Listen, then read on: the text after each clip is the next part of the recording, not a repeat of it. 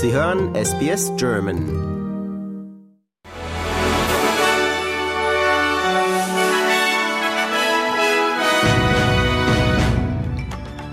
Sie hören den SBS German Newsflash an diesem Dienstag, den 19. September. Mein Name ist Benjamin Kantak. Das Meteorologische Amt erklärt, dass Australien nun in eine El Niño-Klimaphase eingetreten sei. Grund sei unter anderem die Rekordhitzewelle im Frühling. Die Erklärung des Meteorologischen Amts erfolgt zwei Monate nach der eigenen El Niño-Erklärung der Weltmeteorologischen Organisation. Die Ankündigung erfolgt nach drastisch steigenden Temperaturen und extremer Feuergefahr in mehreren Bundesstaaten, wobei ein totales Feuerverbot für die Südküste von New South Wales und die Region von von Greater Sydney ausgesprochen wurde. Die Regierung fordert eine respektvolle Debatte von Unterstützern sowohl der Ja- als auch der Nein-Kampagne auf dem Weg zum Referendum zu einer indigenen Stimme für das Parlament. Die Ankündigung folgt Berichten, dass etwa 20 Personen, die die Ja-Kampagne unterstützen, gestern bei einer großen Veranstaltung der Nein-Kampagne in Adelaide protestierten und Nein-Unterstützer belästigt haben sollen. Der Senator der Labour-Partei, Tony Sheldon, fordert den CEO von Qatar Airways auf, vor dem Senatsausschuss zum bilateralen Luftverkehrsabkommen Australiens zu erscheinen. Die Anhörung folgt einer Entscheidung der australischen Regierung, das Angebot von Qatar Airways abzulehnen, ihre derzeitigen 28 wöchentlichen Flüge nach Australien zu verdoppeln.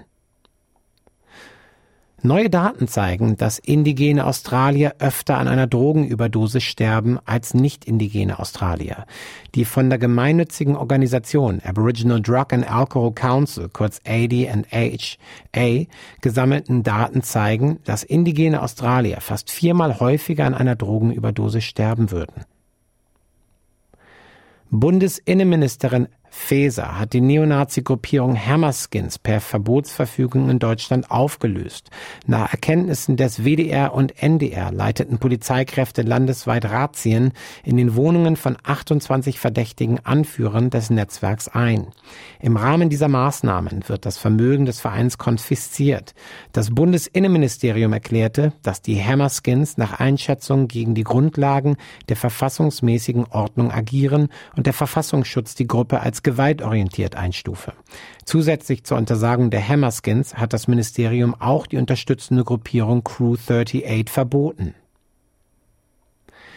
Indien hat die Behauptung Kanadas zurückgewiesen, dass es in den Mord an einem Sikh-Separatistenführer verwickelt war und die Anschuldigung als lächerlich unmotiviert bezeichnet.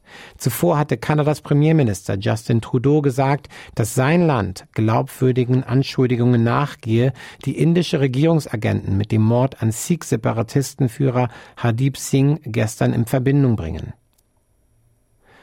Trümmerteile eines US-Militär-Tarnkappenjets der unauffindbar war, nachdem der Pilot per Schleudersitz ausgestiegen war, wurden doch gefunden.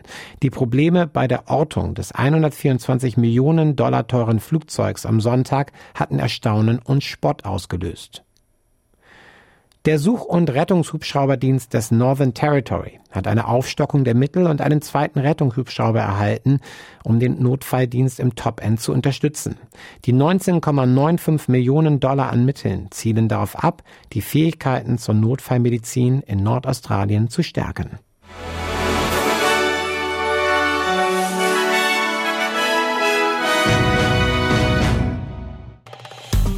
Liken, teilen und kommentieren Sie unsere Inhalte bei facebook.com/sbsgerman.